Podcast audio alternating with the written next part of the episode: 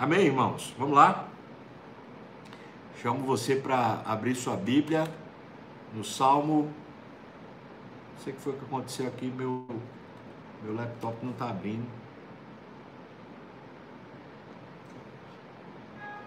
Tem, tem aqui, obrigado. Eu vou abrir aqui no, no outro. Não sei o que foi que aconteceu, mas vamos lá. Salmo 94.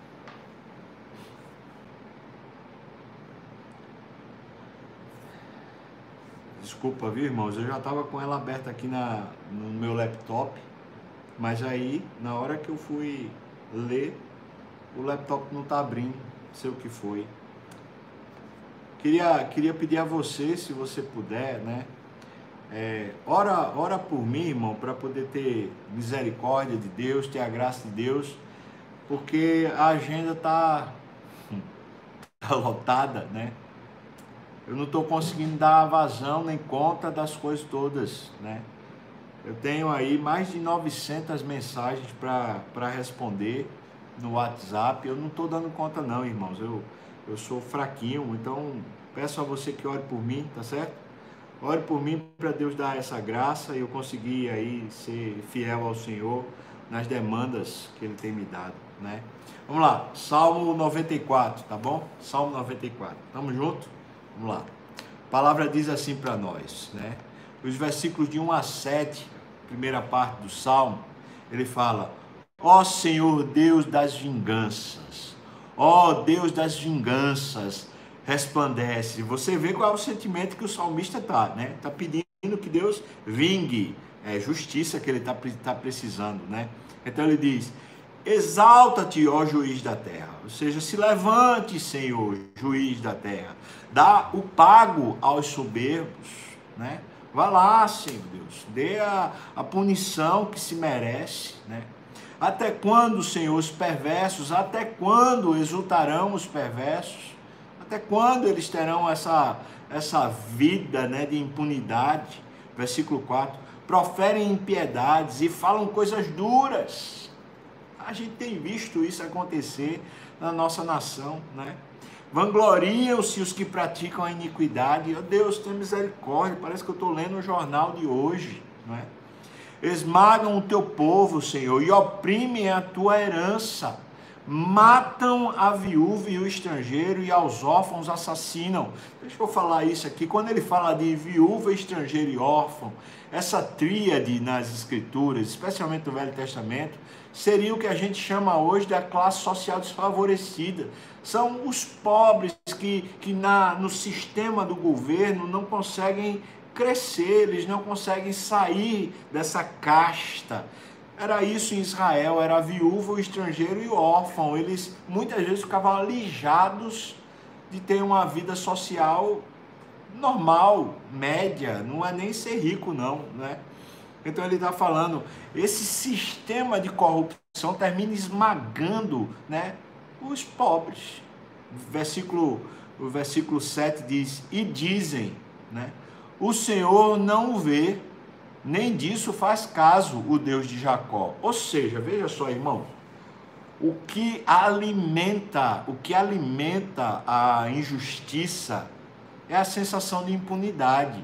O, o que o texto está falando é eles dizem, eles agem de forma assim corrupta, né, de forma injusta, e ainda dizem assim: "Ah, ninguém está vendo, ninguém que possa possa sancionar a gente, que possa julgar a gente, está vendo".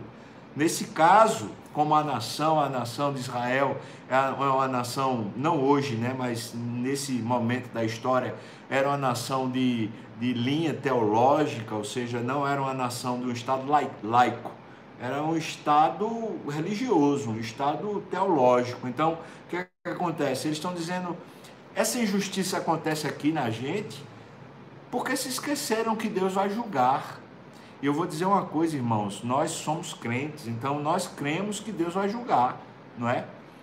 Não vai passar impune, ninguém vai passar impune. É bom a gente pensar nisso, né?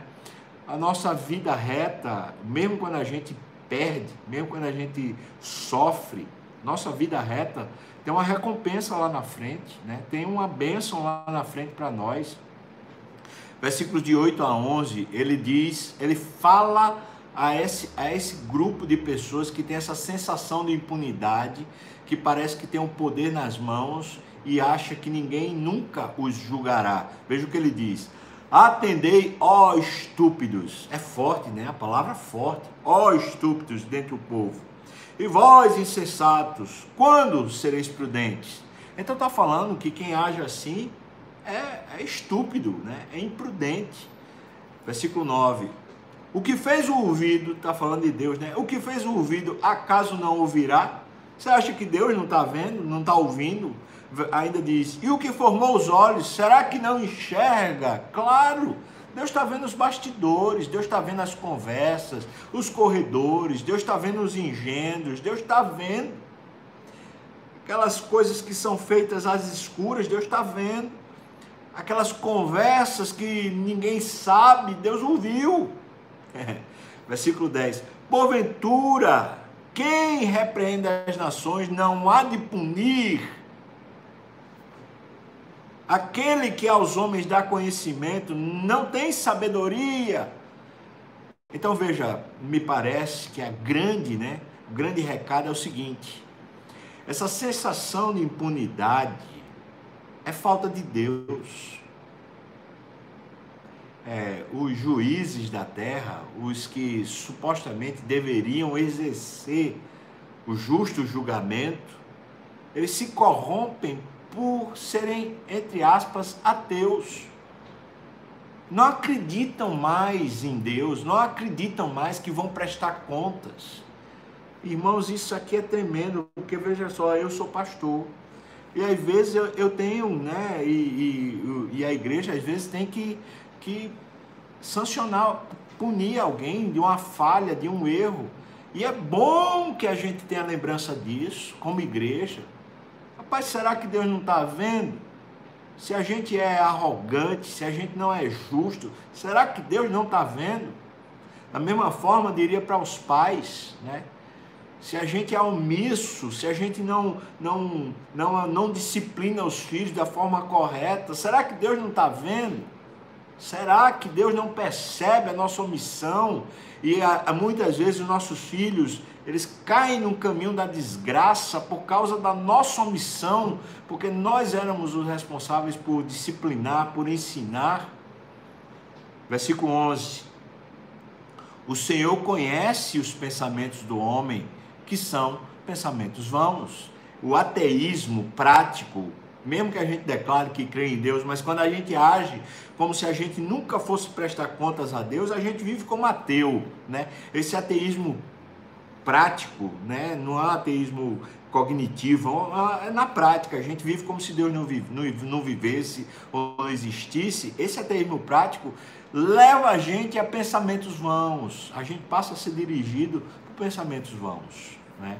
Versículos 12 a 15, ele diz: ele, ele muda o tom porque ele, no versículo 8 a 11 ele fala sobre os ímpios. Agora no versículo 12 a 15 ele fala sobre os justos. Ele diz: Bem-aventurado homem, Senhor, a quem tu repreendes, a quem ensinas a tua lei, para lhes dares descanso nos dias maus, até que se abra a cova para o ímpio. Ou seja, para gente, estou falando com você, tá? Para a gente que crê em Deus e vive de forma a prestar contas a Deus, o ensino do Senhor não serve para a gente ficar com medo, mas é para dar segurança. Ou seja, a gente vai ver a justiça de Deus acontecer.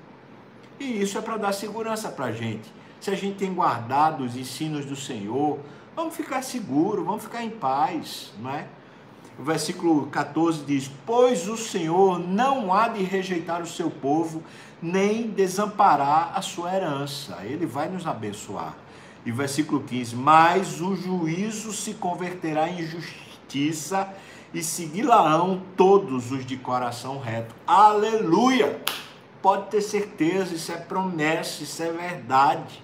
O juízo vai se converter em justiça Aleluia! Louvado seja Deus. Eu creio nesse negócio, irmão. Eu creio e me alimento disso. Né? Aí vem o versículo 16. Veja o que ele diz, versículo 16. quem se levantará a meu favor contra o perverso? A, a pergunta é uma oração, né? Ele não está chamando ninguém para poder intervir no favor, no benefício dele, porque a causa dele é uma causa que eu vou dizer assim, não está em tribunal humano, né? Está no tribunal divino. Então ele fala assim: quem se levantará a meu favor contra os perversos? Quem estará comigo contra os que praticam iniquidade? Então ele responde: se não fora o auxílio do Senhor, já a minha alma estaria na região do silêncio. Sabe o que, que é isso, irmãos? É que é aquilo que eu falei. Quando a gente quer viver de forma justa, numa, num, num, país ou num mundo onde a injustiça, onde a impunidade prevalece, tem uma hora que a gente cansa, né? Tem uma hora que a gente diz assim, ah, eu quero sair desse país. Ou então a gente diz, eu quero é sair da terra. Tem uma hora que a gente está encharcado de indignação, de revolta. Acontece com você? Ah, vou dizer para você, a quantidade de irmãos e irmãs, né, que, que queridos, que disseram, estou indo para fora do país, estou indo, foi para a Europa, foi para o Canadá, foi para a Austrália, foi, foi para os Estados Unidos, por quê? Porque disse, rapaz, eu não aguento mais esse, esse sistema do país, né? Foi isso. Ele diz assim: se não fosse o Senhor, já a minha alma que era morrido, eu, eu não tinha mais mente, sanidade, eu não tinha mais condição. Né? Versículo 18: quando eu digo resvala-me o pé, ou seja, quando eu digo assim, eu não aguento mais, eu não aguento mais, já estou, ah, né? Aquela, sabe? Quando eu digo isso, resvala-me o pé, a tua benignidade, Senhor, me sustém. Ou seja, é só a bondade de Deus que faz a gente permanecer. É só a bondade de Deus que faz o coração da gente se acalmar. Só. E aí ele continua nos muitos cuidados que dentro de mim se multiplicam, as tuas consolações me alegram a alma. Você entendeu? É isso que acontece dentro da gente. Esse, essas revoltas, essas desindignações, são os muitos cuidados dentro da gente. E aí a gente precisa aprender isso. Quem tem que cuidar do nosso homem interior é o Espírito Santo e não a gente, irmão. Né? É por isso que ele está dizendo, nos muitos cuidados que dentro de mim se multiplicam, as tuas consolações me alegram a alma. É o Senhor que vai e põe as coisas no lugar. É o Senhor que me consola. Porque se eu ficar só na minha racionalidade, nas minhas preocupações e ansiedades, nas, nos muitos cuidados dentro de mim, eu vou fazer como está no versículo anterior. Eu vou resvalar os meus pés. Então existe aqui um paralelismo, né? Ele está juntando duas, duas ideias para que eu e você entendamos. A gente resvala os pés, a gente perde a alegria, a gente entra em depressão, a gente fica ansioso, a gente fica com síndrome do pânico. Pode ter motivos ali que sejam orgânicos, mas emocionalmente falando, é porque porque a gente está tendo cuidados demais dentro da gente e a gente não está absorvendo as consolações de Deus. Deus é quem cuida do nosso homem interior, né? Versículo 20 ele diz: Pode acaso associar-se comigo o trono da iniquidade, o qual foge o mal, tendo uma lei por pretexto? Meu Deus, será que esse texto aqui foi escrito ontem? Será que foi escrito para o Congresso Nacional do Brasil? Será? Será, irmão? O que, é que você acha? Diz, pode acaso associar-se contigo o trono da iniquidade? Está falando com Deus, né? Caso associasse contigo o trono da iniquidade, o qual foge ao mal, tendo uma lei por pretexto. Está falando do poder legislativo, irmão. De, de, sancionar leis, de criar leis que são, são casuísticas, que diz respeito à iniquidade, que é para promover o mal, promover desgaste. Aquele velho sistema do Brasil, né? De apadrinhados políticos lá, de, dos grandes campeões nacionais que, que injetam dinheiro e o cara vai lá e põe uma lei para poder favorecer essa. Meu Deus, como assim? Tem isso na Bíblia? Tem. Tem. Deus não se associa com esse negócio. Deus não se associa. Louvado seja Deus. Versículo 21 diz: Ajuntam-se contra a vida do justo. Aqui é maravilhoso, porque ele está falando que não é só o pobre quem sofre por causa desse sistema, é o justo. E sabe quem é o justo, irmão? Preste atenção que eu vou falar. Sabe quem é o justo? O justo é gente que crê em Deus. O justo sou eu e você, irmão. Quem no final sofre, sabe quem é? É o justo.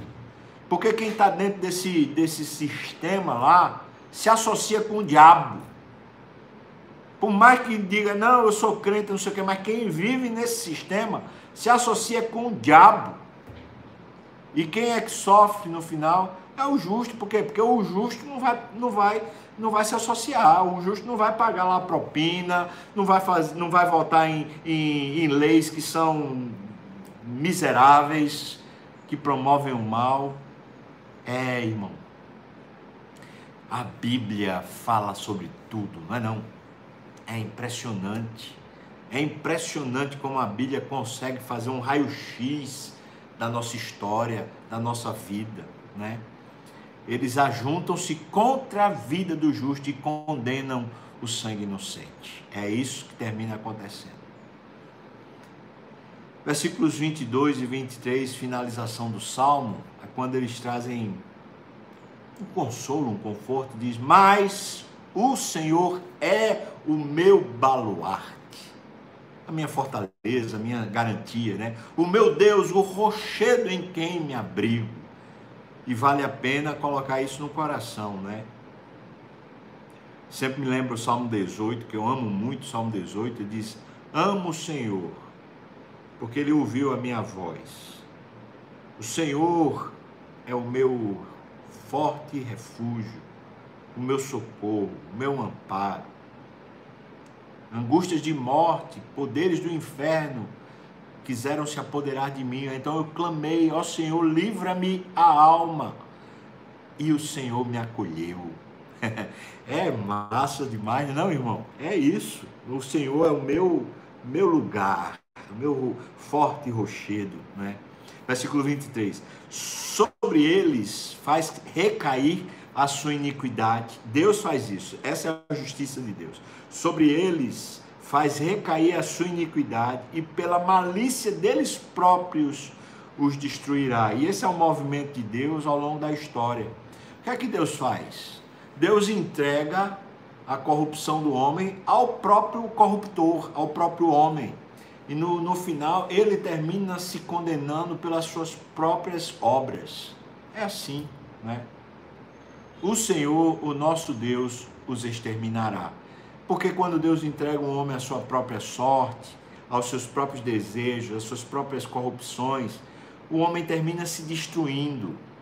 É verdade, não é? Ele termina só, mal amado, termina talvez cheio de dinheiro, mas com a infelicidade atroz. Ele termina subjugado pelo álcool, pelas drogas, subjugado pela vaidade, subjugado pelo domínio do diabo. Ele termina assim. Essa é uma verdade bíblica e a gente pode confiar.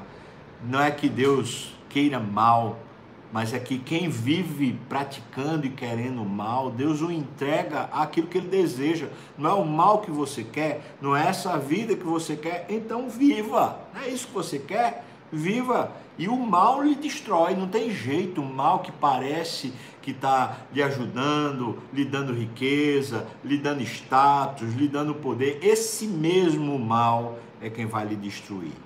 Não é?